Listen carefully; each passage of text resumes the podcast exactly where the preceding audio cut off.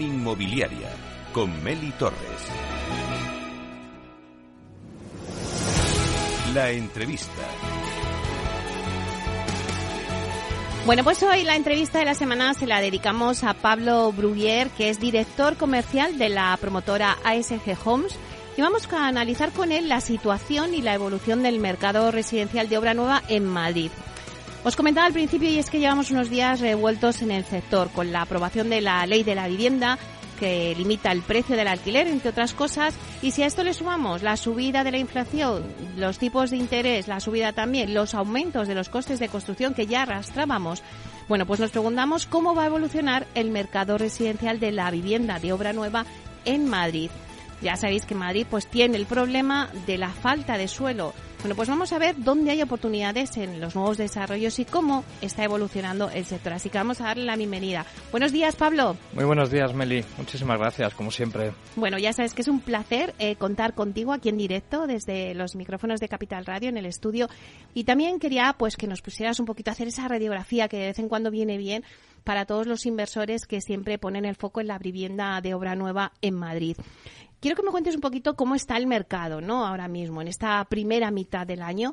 ¿Cómo va a evolucionar también de aquí a finales de año con todo lo que te he dicho? O sea, vosotros eh, sois una de las promotoras que habéis apostado también por el Build to Rent, construcción de vivienda para el alquiler. Pero claro, ahora la aprobación de la nueva ley de vivienda pues también limita el precio de alquiler. No sé cómo os puede eh, afectar, cómo lo estáis viviendo esta situación eh, en ISG Homes. Pues mira, Meli, yo creo que Madrid es uno de los mercados con mejor comportamiento de la península. Eh, la demanda sigue siendo muy alta y la oferta, si bien siempre se queda un poquito insatisfecha, ¿vale? No se puede cubrir siempre, pero sigue siendo constante.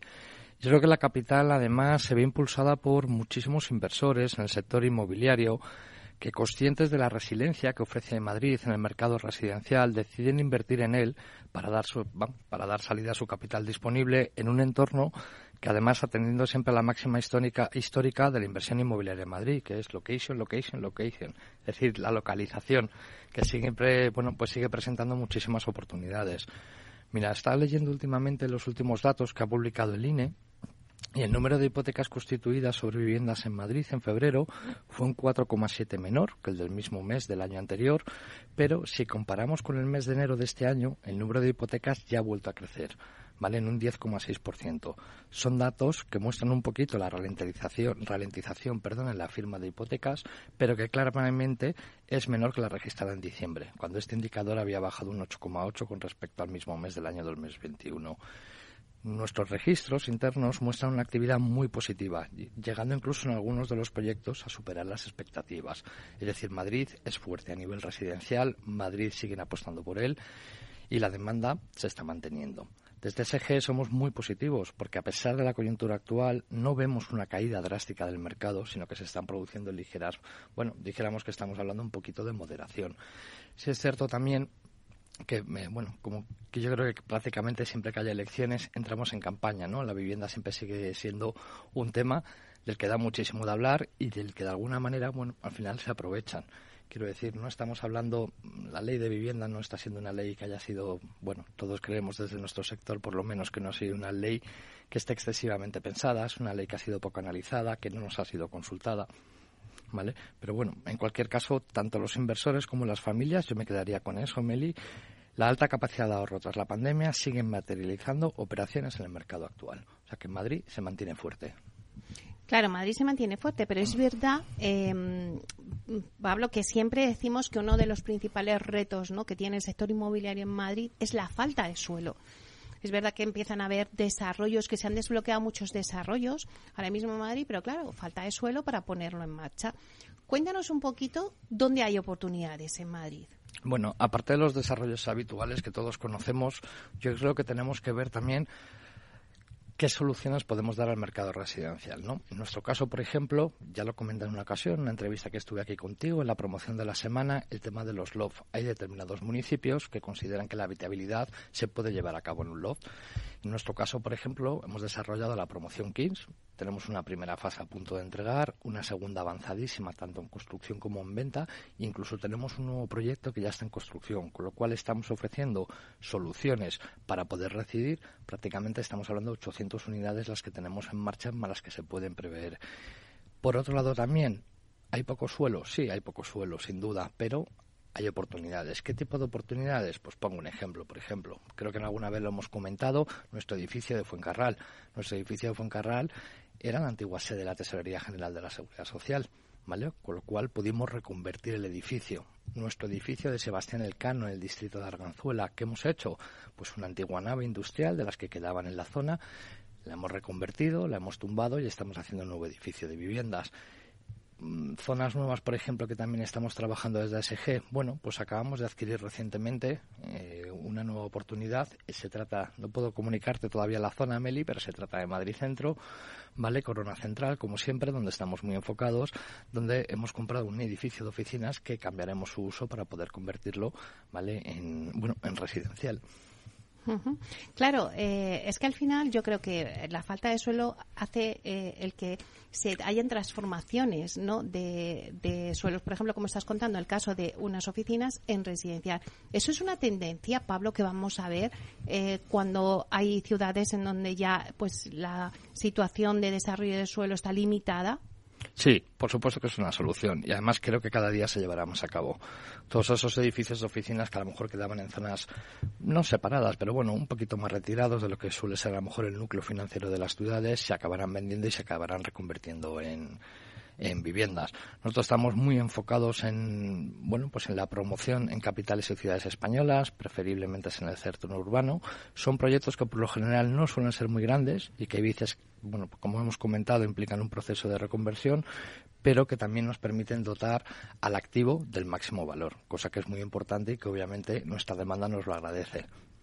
Claro, no tiene que ver nada el centro de Madrid, como estábamos comentando, de ya si te vas un poquito a las afueras, ¿no? Donde también tenéis promociones con Alcalá de Henares, tal.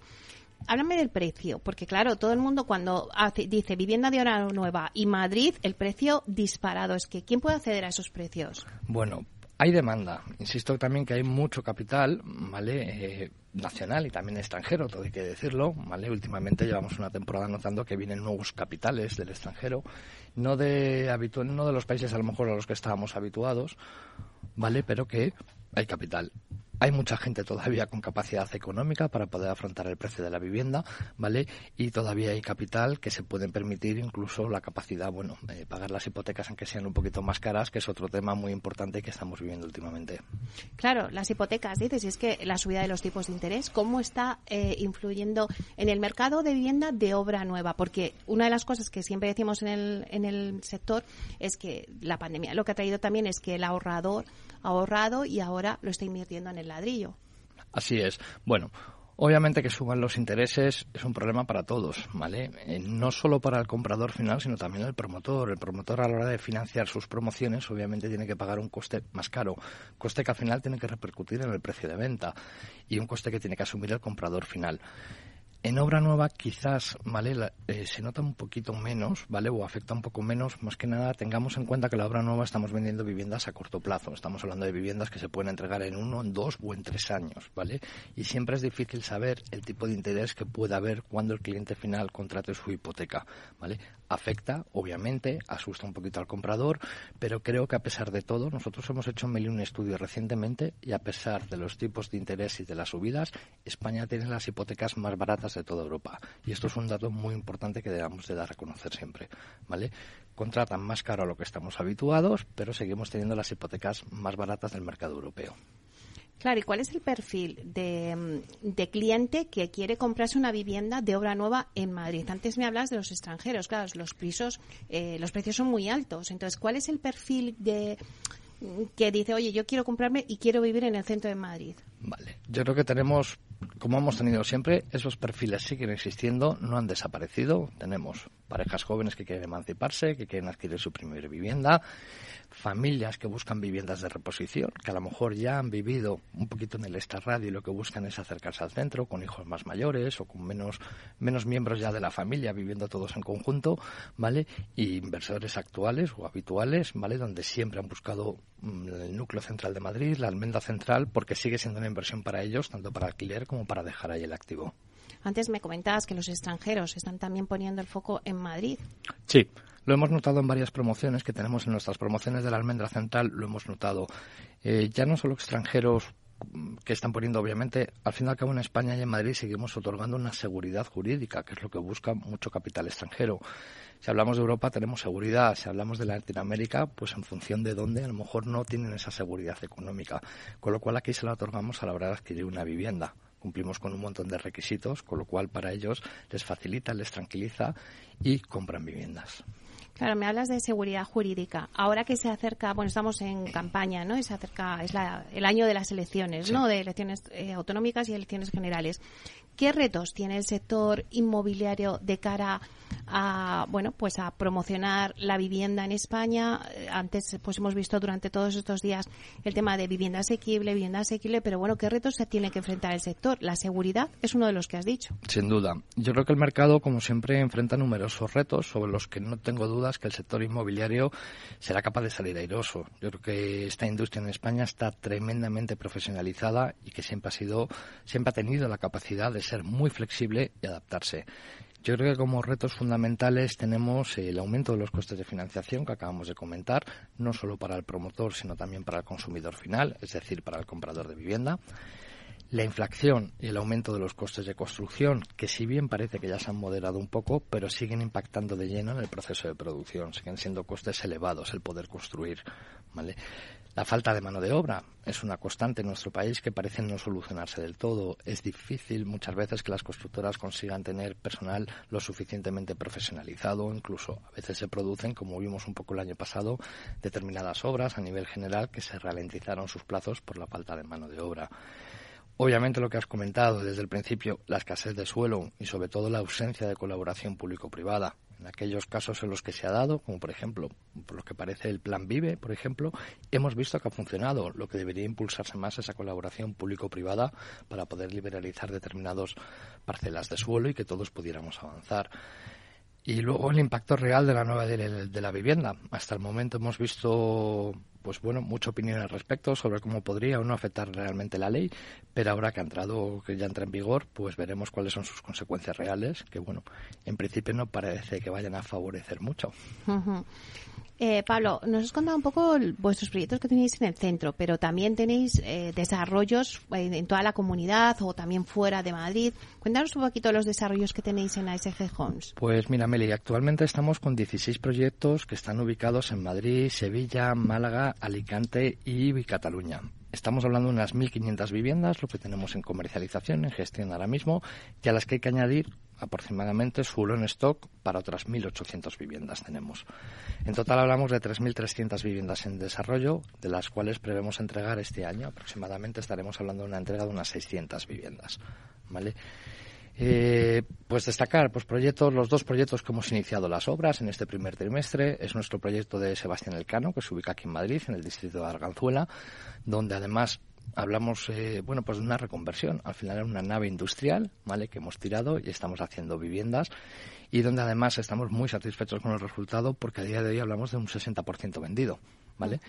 Localización, vuelvo otra vez al tema de la localización. ¿Dónde está Sebastián Elcano? Bueno, pues es que está siete minutos andando de Atocha, con lo cual el tipo de público y el comprador que nos llega viene de todas partes. ¿Vale? Eh, Aparte del Cano y de su inversión que hemos hecho, pues también tenemos el Levante. Levante en Alicante, que siempre ha sido una zona que hemos apostado muchísimo por ella. Aproximadamente ya hemos entregado prácticamente 500 viviendas en Alicante y ahora estamos de lleno en un nuevo desarrollo, que es el sector de Vista Hermosa. Está muy céntrico, donde hemos empezado la construcción de nuestra primera fase. Tenemos aproximadamente para hacer unas 700 viviendas y hemos comenzado ya la construcción de la primera fase, que son 28 unidades, que son chales pareados de 3 y 4 dormitorios y donde además no solo nos está comprando el alicantino, sino que también gente de Madrid que ha decidido cambiar su lugar de residencia tras pandemia. Obviamente los precios son diferentes a lo que podemos ofertar aquí y gente extranjera que también notamos la tendencia que curiosamente ya no solo busca la primera línea de costa o la propia playa, sino que ya empieza a buscar también poder vivir en el núcleo urbano y beneficiarse de los servicios que ofrece. Claro, además, em, también tenéis algo fuera de la Comunidad de Madrid, o bueno, no, dentro de la Comunidad de Madrid, fuera de la Almendra Central, en Alcalá de Henares. Alcalá de Henares, que además estamos muy satisfechos con el proyecto, es un proyecto de prácticamente 700 viviendas, primera y segunda fase totalmente entregadas y vendidas al 100%.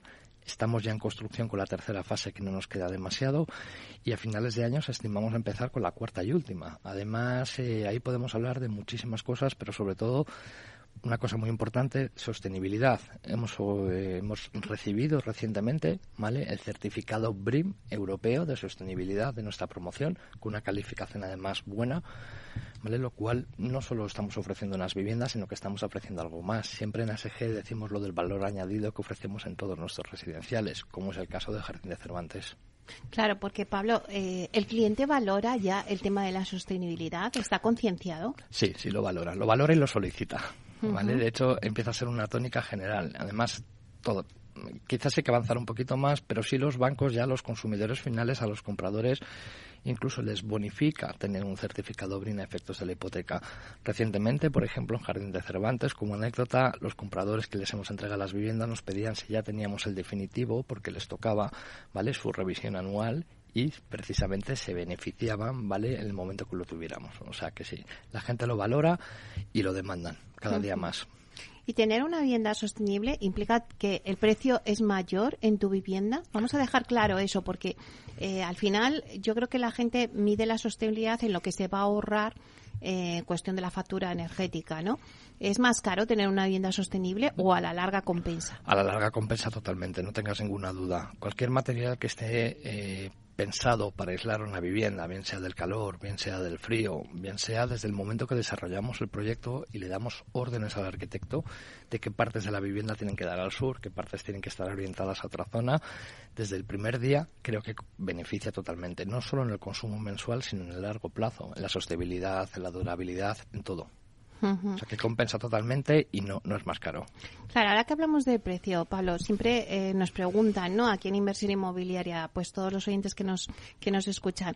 Bueno, ¿y los precios? ¿Los precios van a subir, van a bajar? Eh, ¿Hay que esperar? ¿Qué, ¿Qué, recomendación o qué podemos decirle eh, a los oyentes que nos escuchan y que están y que quieren comprar una vivienda nueva en Madrid? Bueno, yo creo que en los últimos meses, hablo de finales del último del año pasado y primeros de este, Creo que hay una moderación. Ha subido un poquito, sí, ha subido un poquito, pero estamos hablando de moderación en la subida de precios. La inflación parece que se ha estabilizado un poquito, hemos encontrado, por así decirlo, todos el término o el punto medio y ahora mismo no creemos que vaya a haber grandes subidas. Con lo cual, sí, sí es un momento, buen momento para comprar, sin duda. Ponos un ejemplo. Te puedes comprar una vivienda en alguna de vuestras promociones por desde cuánto podemos ser el precio y cómo sería esa promoción o esa vivienda. Pues nosotros podemos ofrecer viviendas, por ejemplo, en la Comunidad de Madrid desde 169.000 euros masiva con plaza de aparcamiento incluido. Y puedes vivir en una promoción, disponer de un apartamento de un dormitorio con todas sus estancias independientes, vivir en un complejo con piscina, con pistas de pádel, con zonas comunes, con seguridad, desde tan solo 169.000 euros. ¿Y en Madrid? Provincia, Comunidad de Madrid, San Sebastián de los Reyes, municipio muy cercano aquí a la Almendra Central y al Nudo Norte, con lo cual sí, se puede. Se puede. bueno, y también háblanos un poquito de las tendencias en el sector inmobiliario, ¿no? Bueno, es verdad que ya no solamente se habla, ¿verdad, eh, Pablo, de venta o alquiler ya han entrado otras nuevas modalidades. Antes hablabas y nos comentabas el tema de los loft. Em, bueno, pues está el co-living, eh, se empieza a hablar también del senior living. Eh, bueno, pues de toda esta serie de, mm, de livings que han surgido. Y no sé si vosotros los contempláis y crees que va a haber la tendencia hacia esas mm, maneras habitacionales ahora mismo en la sociedad.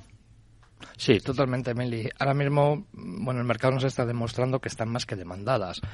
En nuestro caso, por ejemplo, pues Will. Bueno, estamos ahora mismo en fase de construcción de 400 viviendas en Sevilla, para ser más exactos en Sevilla Este.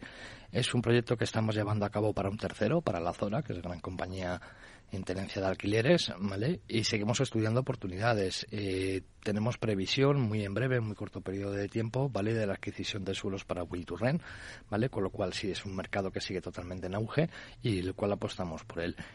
Otros productos living, bueno, también estamos muy metidos en el señor living. Estamos ya a punto también de cerrar varias operaciones de varios suelos dedicados a esto. Creemos que además eh, España es el sitio perfecto para hacer un señor living, ¿vale? Pues por muchísimas cosas. Explotamos, que sé, tenemos oportunidades para proyectos de señor living en los que vemos un enorme potencial porque en requisitos, en servicios, en infraestructuras, son eh, bueno, datos muy importantes que en España contamos con ellos, sin hablar, por supuesto, del clima, cultura, gastronomía. Con lo cual, creemos que el consumidor final de este producto, del señor Living, va a apostar muchísimo por él. ¿Dónde tendría que, poner ahora mismo el foco el inversor que quiere invertir en, el ladrillo, como tradicionalmente se decía, en el ladrillo o en, el residencial, que ahora mismo es uno de los productos que más rentabilidad está dando al, al inversor? ¿Dónde tendría que poner el foco? En Bill to Rent, en viviendas para el alquiler, en el senior living, como estás diciendo ahora, o en la tradicional vivienda eh, en venta? Pues yo creo que la tradicional vivienda en venta, ¿vale? No ha perdido su atractivo para el inversor. El, inversor sigue comprando viviendas tradicionales para destinarlas básicamente al alquiler. Aunque nos podamos ver afectados por la nueva ley de vivienda, pero comprar en una almendra central de Madrid o en un área metropolitana de Madrid, sin duda sigue siendo una inversión para el alquiler. Esa demanda no ha desaparecido y, vamos, y permanece entre nosotros y también como poner el foco en las nuevas tendencias, por ejemplo, en el senior living, podríamos decirlo. Sí, de hecho, yo creo que son ejemplos. Yo creo que, bueno, hay varias oportunidades que se ven muchas veces cuando uno bucea en toda esta información. La oportunidad, a lo mejor, de comprarte un apartamento en un senior living para alquilarlo. ¿Vale? O para que el gestor que se esté encargando del edificio o del complejo, ¿vale? Te lo permita alquilar. Pero sí, sí, sin duda es una nueva manera de invertir parecida a la residencial y donde te permite obtener bastante rendimiento y interés, sin duda alguna. Bueno, pues la verdad es que Pablo nos quedaríamos aquí hablando mucho más, pero yo creo que el tiempo apremia y, y, yo creo que hemos dado unas claves muy importantes para, para el inversor que quiera poner el foco en el residencial y en vivienda de obra nueva aquí en Madrid. Muchísimas gracias por estar aquí, Pablo Bruyer, director comercial de la promotora ASG Homes. Un placer, como siempre, Pablo. Meli, muchísimas gracias a vosotros. Hasta pronto. Hasta pronto.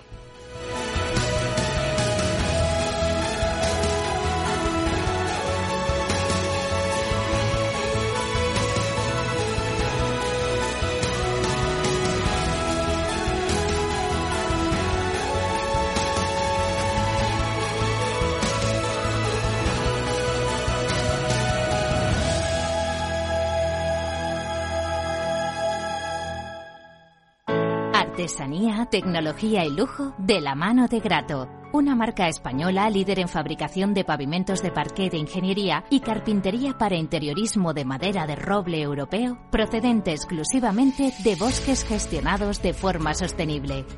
Grato te ofrece las mejores calidades para tus proyectos residenciales y hoteleros, fabricando tanto parqué de ingeniería como cocinas, puertas, armarios y muebles de baño con exclusivos diseños, siempre con trato directo de fábrica. Grato da vida a espacios en todos los rincones del mundo con productos sostenibles, duraderos, de alta calidad y personalizables.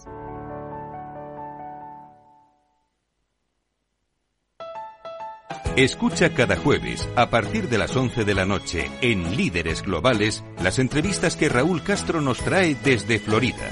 Personas inspiradoras de habla hispana que han destacado en sus actividades más allá de nuestras fronteras y que nos dejan sus enseñanzas y aprendizajes desde el punto de vista más personal. Líderes Globales, con Raúl Castro, en Capital Radio. Capital Radio 103.2 Gráficas Naciones. Más de 50 años de experiencia en el sector de las artes gráficas. Apostamos por la última tecnología tanto en impresión offset como en digital y gran formato. Realizamos todo tipo de impresión. Tarjetas de visita, folletos, libros, vinilos, decoración y montaje de stands. Más información en el 91 629 2145 o en gráficasnaciones.es.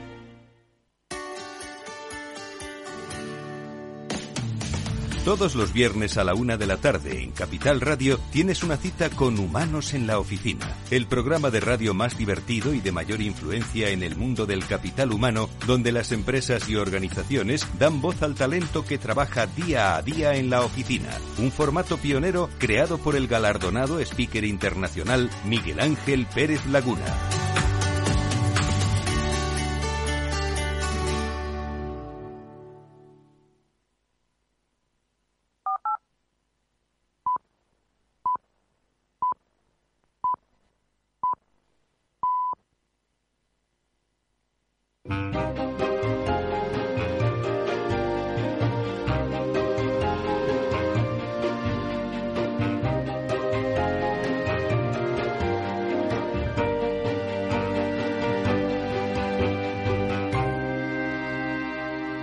Inversión inmobiliaria con Meli Torres.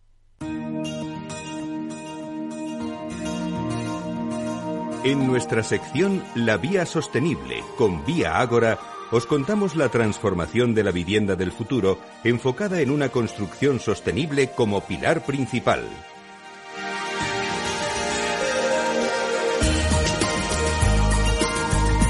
Bueno, pues hoy en la Vía Sostenible os hablamos del manual técnico de Vía Ágora. Y os preguntaréis, bueno, ¿y qué es el manual técnico de una promotora? Bueno, pues es una guía de diseño que recoge las características fundamentales que tienen que tener las promociones y que se va actualizando con las mejoras que se van implementando. Bueno, pues para hablarnos de ello tenemos con nosotros hoy a Mercedes Escrigas, que es técnico de proyectos de Vía Ágora. Buenos días, Mercedes. Buenos días. Bueno, cuéntanos un poquito, eh, Mercedes, ¿qué recoge el manual técnico de Vía Ágora?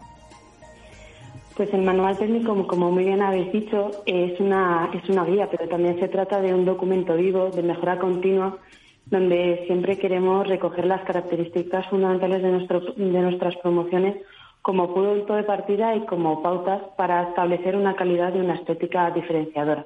Para ello hemos incluido el trabajo desarrollado interdepartamentalmente entre nuestro equipo de marketing, comercial, proyectos y el departamento de oficina técnica. Intentamos definir los principales aspectos a tener en cuenta en el desarrollo de las tres disciplinas que intervienen en los proyectos, arquitectura, instalaciones y estructuras.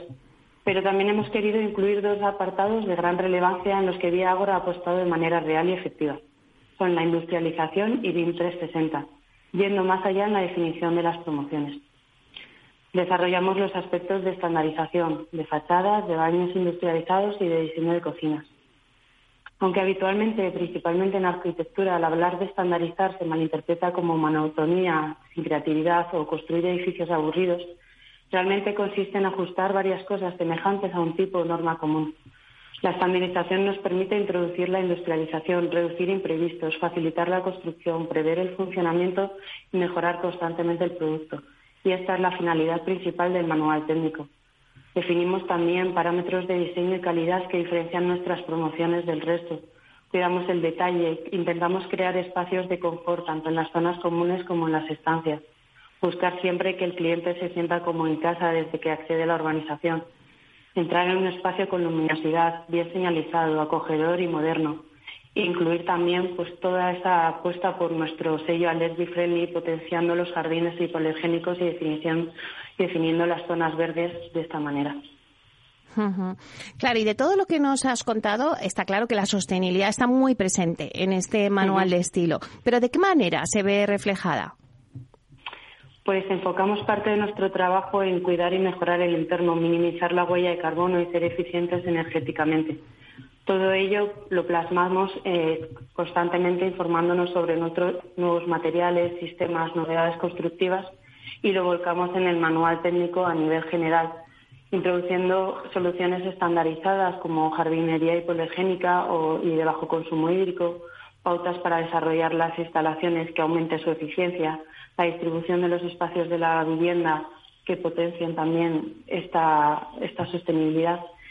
Y este manual eh, se trata solo de un punto de partida que se debe particularizar para cada proyecto y para eso desarrollamos la memoria técnica donde hacemos patente la importancia de la sostenibilidad en cada promoción. Elaboramos la memoria técnica en la que se estudian varios materiales, sistemas, composiciones. Se comparan las características técnicas, los acabados, la flexibilidad y la adaptabilidad en el tiempo y con el objetivo de buscar el producto de mejor calidad, el que más se ajuste y el que tenga menor huella de carbono, siempre apostamos por aquellos productos que, que tienen una sostenibilidad real y tangible.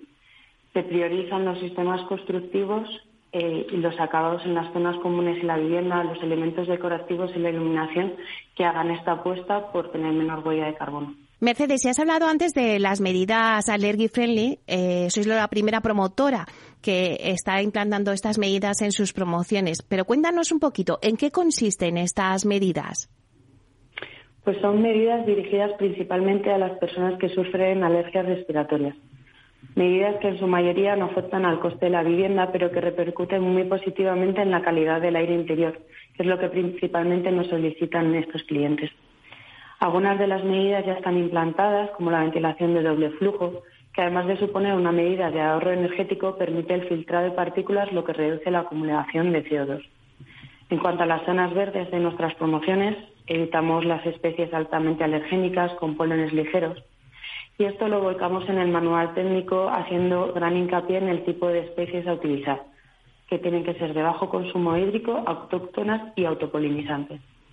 Otra medida es la mejora de la limpieza de conductos y plenums antes de la entrega de la vivienda, para evitar que expulsen partículas que se han acumulado durante la obra en los primeros usos de estos aparatos.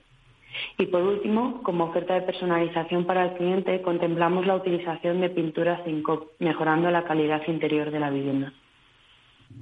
Claro, y la corporación además Vía Ágora ha realizado una importante apuesta por la industrialización con Lignum Tech y sus fábricas de fachadas y baños industrializados, además de otros sistemas constructivos.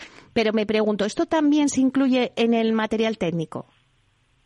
Y tenemos muy presente en el diseño unas pautas de industrialización que no dejan de ser un factor clave en la sostenibilidad para permitirnos reducir residuos, plazos de obra y costes y conseguir un mejor producto de calidad. Por eso, en el manual técnico hemos definido un procedimiento de trabajo colaborativo con Innutec, en el que aportan su conocimiento en la definición de los elementos industrializados que mejor se adaptan a cada promoción, estudios de viabilidad para incorporar al proyecto y obtener una estandarización real, y una ingeniería de detalle que permite adelantar los problemas de obra a una fase incipiente del proyecto. A su vez, en el manual técnico eh, nos facilita mucho la implantación del BIM en la compañía y por eso hemos hecho un apartado también relacionado con, la industrialización. Toda la apuesta de BIM eh, lo que nos permite desde el inicio hasta la finalización de la obra es que podemos beneficiarnos de una comunicación entre todos los intervinientes y una revisión del proyecto más exhaustiva y con menor impacto en plazos y costes. Y ya por último, Mercedes, ¿qué características diferenciales tienen las promociones de Vía Ágora? Por un lado, mejoramos las especificaciones de dimensiones mínimas de estancias y diseños de espacios que recoge la actual normativa. Intentamos sentar unas bases en las que pensamos que el producto funciona mejor adaptado a cada tipología de promoción. Desarrollamos con mucho cuidado las zonas comunes que son innovadoras, como por ejemplo el Splash Park, las zonas biosaludables en el exterior, y aprovechamos las últimas plantas para espacios comunitarios. Por otro lado, cuidamos toda la cadena de valor y por eso exigimos a nuestros proveedores que tengan la misma filosofía en el cuidado ambiental, social y económico. Y nos decantamos por soluciones que tengan un valor añadido en este sentido, llegando incluso a informarnos sobre el mantenimiento, la demolición y la recuperación de los residuos de estos materiales. Dentro de nuestros objetivos de mejora continua, de innovación y sostenibilidad, hemos establecido un procedimiento que nos permite evaluar cada material o sistema instalado al terminar cada promoción. Disponemos de la experiencia del equipo de obra y de postventa, analizamos los materiales instalados, sus limitaciones, sus defectos, si cumplen de verdad las características técnicas y de este modo aquellos elementos mejorables se sustituyen. Se sustituyen en la definición de la siguiente promoción en, el manual técnico y en la memoria técnica. Y como se puede ver, es muy importante el trabajo interdepartamental, la búsqueda de calidad y el análisis constante y por eso seguimos trabajando en mejorar todos estos procesos, enfocando nuestros próximos esfuerzos en sistematizar la realización de las memorias técnicas a partir de los datos de proyecto, ubicaciones, niveles de calidad, eh, uso, y todo ello nos va a permitir ajustar el gasto y reducir errores futuros. Bueno, pues muchísimas gracias, Mercedes Escrigas, técnico de proyectos de Vía Agora, por darnos esta completa información sobre el manual técnico de Vía Agora. Muchas gracias a vosotros. Hasta pronto. Adiós.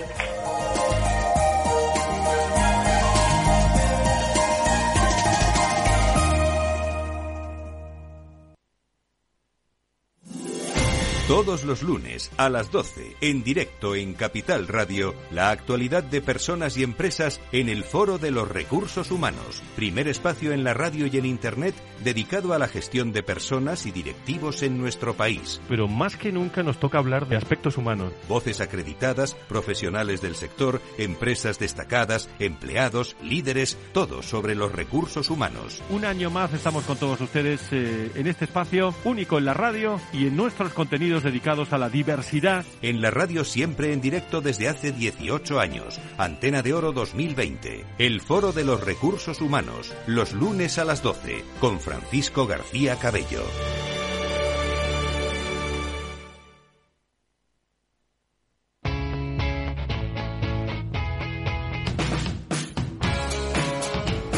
La economía despierta. Capital Radio.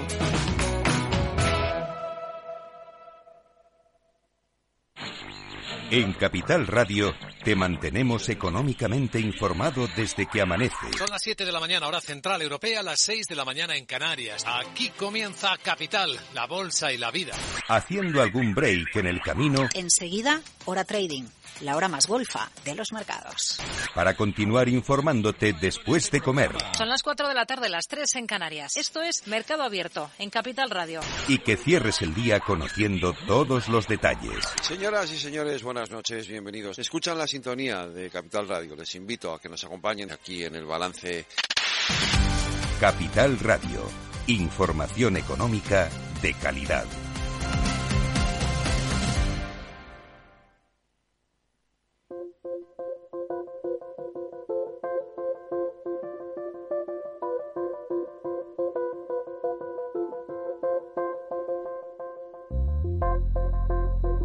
Inversión inmobiliaria con Meli Torres.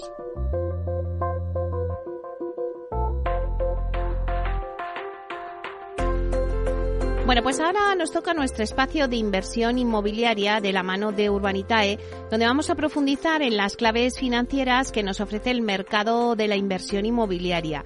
Eh, para ello contamos con la presencia de José María Gómez Acebo, director de clientes institucionales en Urbanitae, que bueno, en estos momentos está conectando, así que vamos a darle un par de minutos y os voy a contar un poco eh, lo que vamos a centrar eh, este espacio, ¿no? sí que es verdad que la inversión inmobiliaria hemos visto que lidera la primera posición entre las inversiones preferidas de los españoles. Está por delante de las cuentas de ahorro personales con ventajas fiscales, las acciones en bolsa y la inversión en criptomonedas. Parece que seguimos con la tradición de invertir nuestros ahorros en el ladrillo. Es algo que es constante, que venimos diciéndolo en todos nuestros encuentros aquí en inversión inmobiliaria con todos los inversores.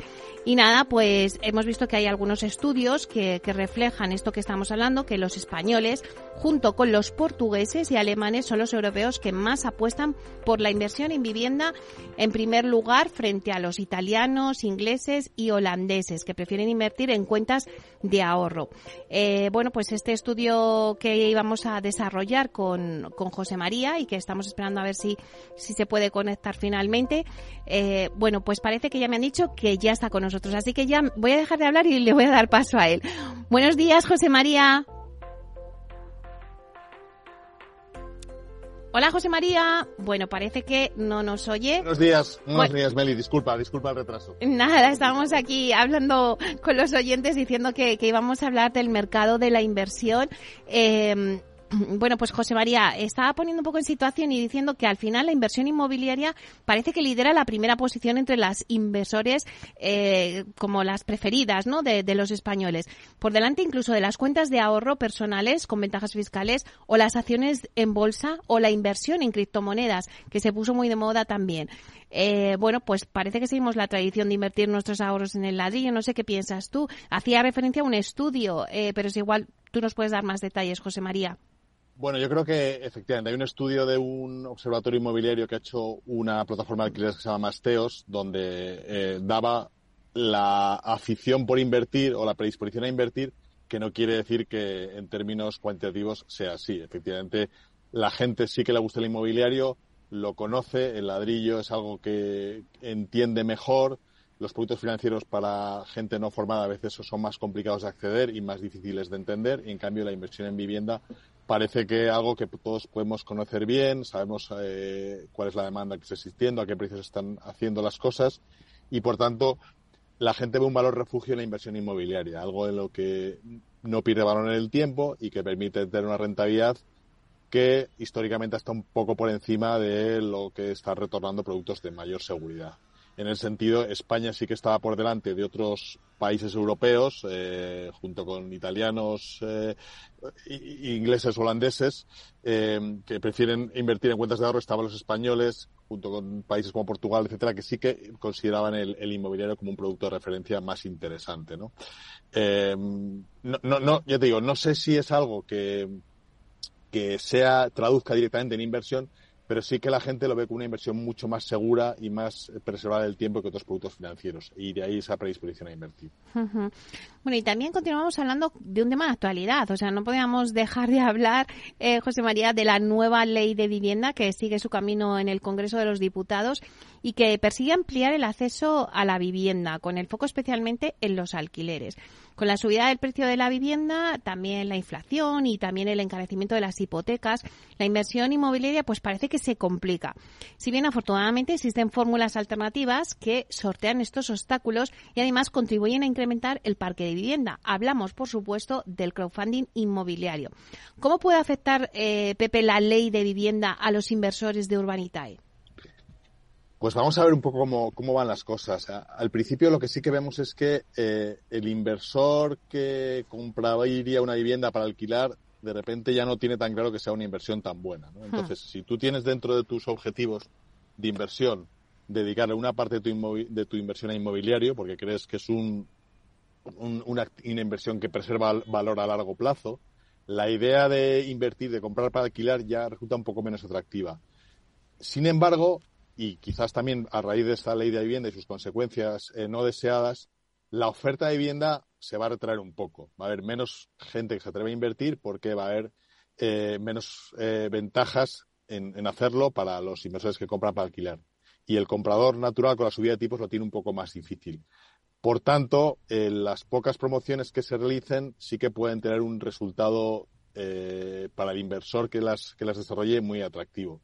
Y por eso nosotros en Urbanitae seguimos creyendo que si seleccionamos muy bien ubicaciones, promociones, etcétera, eh, podemos obtener retornos muy atractivos para los inversores. Y estoy hablando sobre todo de segunda residencia, residencia en costa o en centro Madrid, vivienda de alto standing. Eso sigue funcionando muy bien, fundamentalmente porque son compradores que no dependen de financiación externa, de financiación bancaria. Típicamente van con ahorros y eso les permite seguir comprando como lo estaban haciendo y aprovecharse de las oportunidades que están surgiendo. Y ahí es donde queremos estar nosotros. Bueno, pues que tomen nota todos los inversores de Urbanitae. Por otro lado, mira, Pepe, ya que estamos eh, en plena campaña también de la renta, cuéntanos cómo tributan las inversiones en Urbanitae.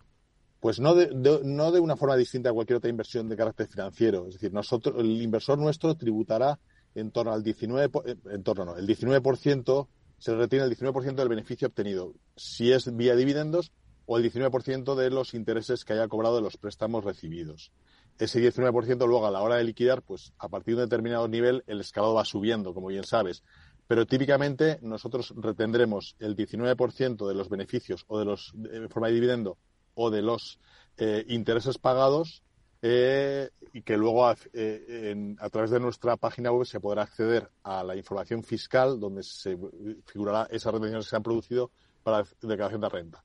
En definitiva, es un 19%, salvo para inversores que empiezan des, desde persona jurídica con más del 5% en proyectos de capital de equity, que esos eh, tienen una exención por doble imposición del 95% del impuesto, que es una ventaja también para ellos.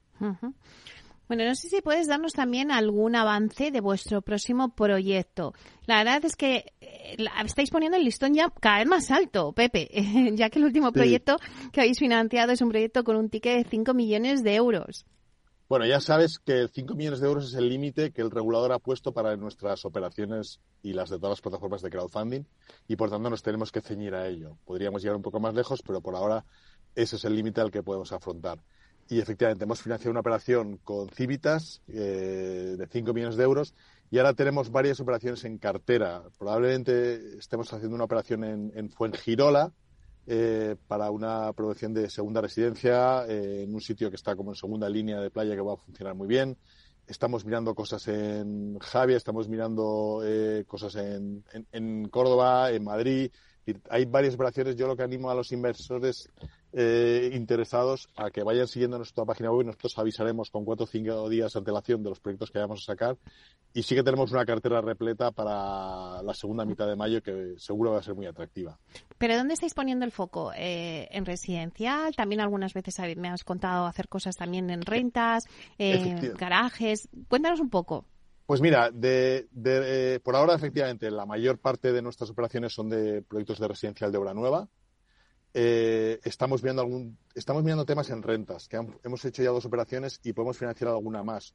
Son operaciones en las que en lugar de buscar una plusvalía con la venta del activo, eh, lo que hacemos es ofrecemos a los inversores una rentabilidad eh, con pago más o menos trimestral del orden del 5 o 6% anual durante cinco años y garantizado por un inquilino muy solvente, con un contrato potente que permita que la seguridad del cobro de esos dividendos sea muy alta. Gestionada a través de una empresa con la que colaboramos eh, habitualmente, que es Rubica Real Estate, que son los que actúan como gestores, aunque no exclusivamente con ellos, pero sí que hemos hecho dos operaciones con ellos y esperamos seguir haciendo alguna más. Y esa es una segunda forma de inversión. También estamos viendo algún tema industrial, algún tema logístico, pero quizás, como tú decías al principio, nuestro foco esencial es en el residencial y creemos que sigue habiendo excelentes oportunidades que podemos aprovecharlas. Por dar alguna pincelada, por ejemplo, este último proyecto de, Civitas, eh, ¿qué rentabilidad puede obtener el inversor? El proyecto de Civitas fue un préstamo a un interés anual del 13% a dos años. Fue un interés un poco superior a los de otros préstamos que hemos financiado también en la página, porque a diferencia de en esos otros préstamos, aquí no había garantía hipotecaria de primer rango, porque la garantía de la operación estaba en una serie de operaciones que ya tenían deuda bancaria y por tanto no podíamos tener hipoteca sobre esos activos, pero el nivel, pero buscamos otros colaterales y de esta forma el nivel de garantías creíamos que era suficiente y elevado. Y por tanto, eh, aunque un 13% es una cifra elevada, creemos que el nivel de seguridad es muy alto. Normalmente en los proyectos de deuda nos moveremos más en entornos del 8-10% con garantía hipotecaria de primer rango, que quiere decir que si el promotor eh, no incumple, nosotros quedamos con un activo que normalmente vale como el doble de lo que hemos financiado, con lo cual estamos muy protegidos. Pepe, también quería hacer referencia al nuevo luminoso de Urbanitae que acabáis de instalar en Valencia y que se suma ya al luminoso que, bueno, pues vuestra plataforma tiene desde hace tiempo en uno de los principales accesos de la capital, en Avenida América, que yo es donde por donde siempre paso y siempre os estoy viendo. Entonces, ¿por qué Valencia? Bueno, ¿por qué no Valencia? Valencia es una ciudad que está pujando, que está creciendo fuerte. Había una oportunidad de encontrar un sitio donde darnos a conocer entre los valencianos y, la hemos aprovechado. Eh, pero no nos detenemos ahí. Queremos estar presentes en más ciudades, que la gente nos conozca más y cumplir esa vocación nuestra que es de ofrecer a todo tipo de inversores, de todas las clases sociales, a todo tipo de, con todo tipo de formación, la oportunidad de invertir en inmobiliario y sacar un rendimiento que entendemos es más complicado de encontrar en otra clase de activos y desde luego menos accesible. Por eso nuestra vocación es estar presentes en toda España y uh, accesibles a toda clase de inversores y nos iremos dando a conocer con acciones como esta que son más offline y también con campañas online para que puedan conocernos y valorar las inversiones eh, todos los inversores españoles. Bueno, y no solo España, Pepe, porque en, el otro día, en vuestra celebración del cuarto aniversario de, Urbanitae, ya apuntaba Diego Bestar que, bueno, que ya estáis mirando y barajando entrar fuera de España eh, en algunos otros países. Es así, y, pero nos lo tomamos con la cautela que obliga. Tenemos que ver claramente dónde está la oportunidad, tenemos que encontrar claramente un socio o un acompañante, un gestor que nos dé la confianza que necesitamos y en ese caso, pues, eh, y viendo la regulación local, porque no es la misma la regulación ni para las plataformas de crowdfunding, ni, por supuesto para cómo funciona el sector inmobiliario en cada país, lanzarnos. Pero lo, lo queremos hacer, estamos convencidos de que hay oportunidades, de que nuestro modelo puede exportarse, pero vamos a hacerlo con pies de plomo, no equivocarnos, acertar en los países, acertar en los socios y encontrar el punto de valor que hemos encontrado en España en, esos mercados. Y ya, tío, que cada mercado inmobiliario en cada país funciona de una forma distinta y hay que saber adaptarse. Pepe, tenemos que estar pendientes de la página web, pero a la vista, ¿hay proyecto para saber cuándo lo lanzáis? Pues es muy probable y con la cautela de que hasta que todo no está, el proyecto no puede sacarse y siempre falta algún detallito, pero lo más probable es que el próximo proyecto sea en Fuengirola, Málaga. Y es una promoción de vivienda, como te he comentado, con un promotor con el que ya hemos trabajado y que nos ha funcionado muy bien y que tenemos muy, muy, buenas esperanzas en que va a dar un, resultado positivo en la línea de lo que hemos, llevamos haciendo hasta ahora. Bueno, pues todos los oyentes que nos estén escuchando y que son inversores de Urbanita y que me consta, ¿eh? porque nos escriben muchos, pues ya sabéis, tenéis que estar pendientes porque el siguiente proyecto sale en Fujirola y como todo lo que sale de proyectos de Urbanita es que eh, en segundos se acota el ticket. Y, sí, sí, habéis, no me he equivocado, ¿eh? Segundos. O sea, así que tienen que estar eh, todos los oyentes muy pendientes. Eh, bueno, pues muchísimas gracias, José María Gómez Acebo, director de clientes institucionales en Urbanitae. Muchísimas gracias por darnos las claves del mercado de la inversión en el sector inmobiliario. Gracias a ti, Meli. Y perdonad otra vez el haber incorporado tarde. Nada, un placer. Siempre es un placer. Gracias. Hasta pronto.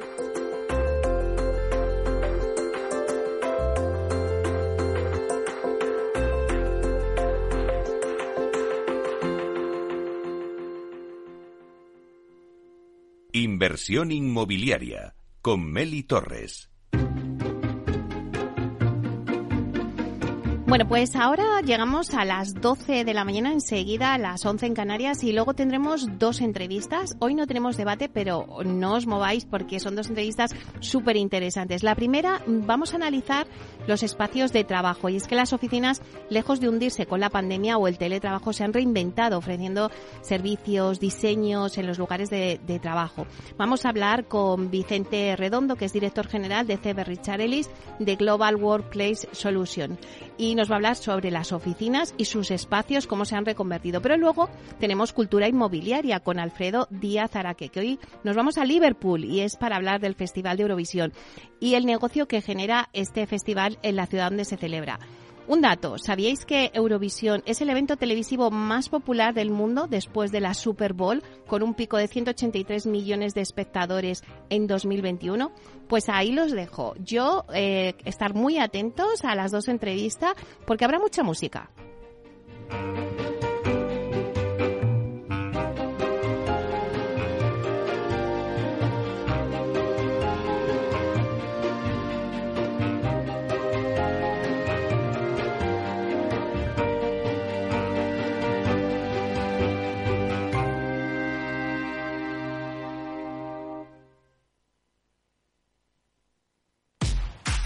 En abril, aguas Novi. El cambio climático lo ha cambiado todo y los riesgos son más y más imprevistos, como las sequías o el pedrisco. Por eso necesitas un buen seguro agrario que garantice tu tranquilidad. Y ahora es el momento de contratar tu seguro de herbáceos. Agroseguro. Trabaja sobre seguro. Capital Radio, Madrid, 103.2. Horno San Onofre. Somos pasteleros y eso nos gusta. Utilizamos materias primas que nos hacen disfrutar y elaboramos todos nuestros productos de forma artesanal, sin sucedáneos, ni margarinas, ni grasas trans. Sabemos que las cosas buenas son importantes. Con el hashtag buscamos gente dulce. Horno San Onofre, calle San Onofre 3, teléfono 91 532 9060, www.pasteleriasanonofre.com. ¿Sabes cuál es el mejor dial para escuchar Capital Radio? Tu móvil. Ya tienes disponibles las versiones de iOS y Android de Capital Radio. Y si quieres escucharlas en tu coche, lo tienes muy fácil. Empareja el Bluetooth de tu coche con tu móvil o tableta, entra en la app de Capital Radio y ya lo tienes. Escucha Capital Radio en digital. Y si te preguntan qué escuchas, no lo dudes. Capital Radio.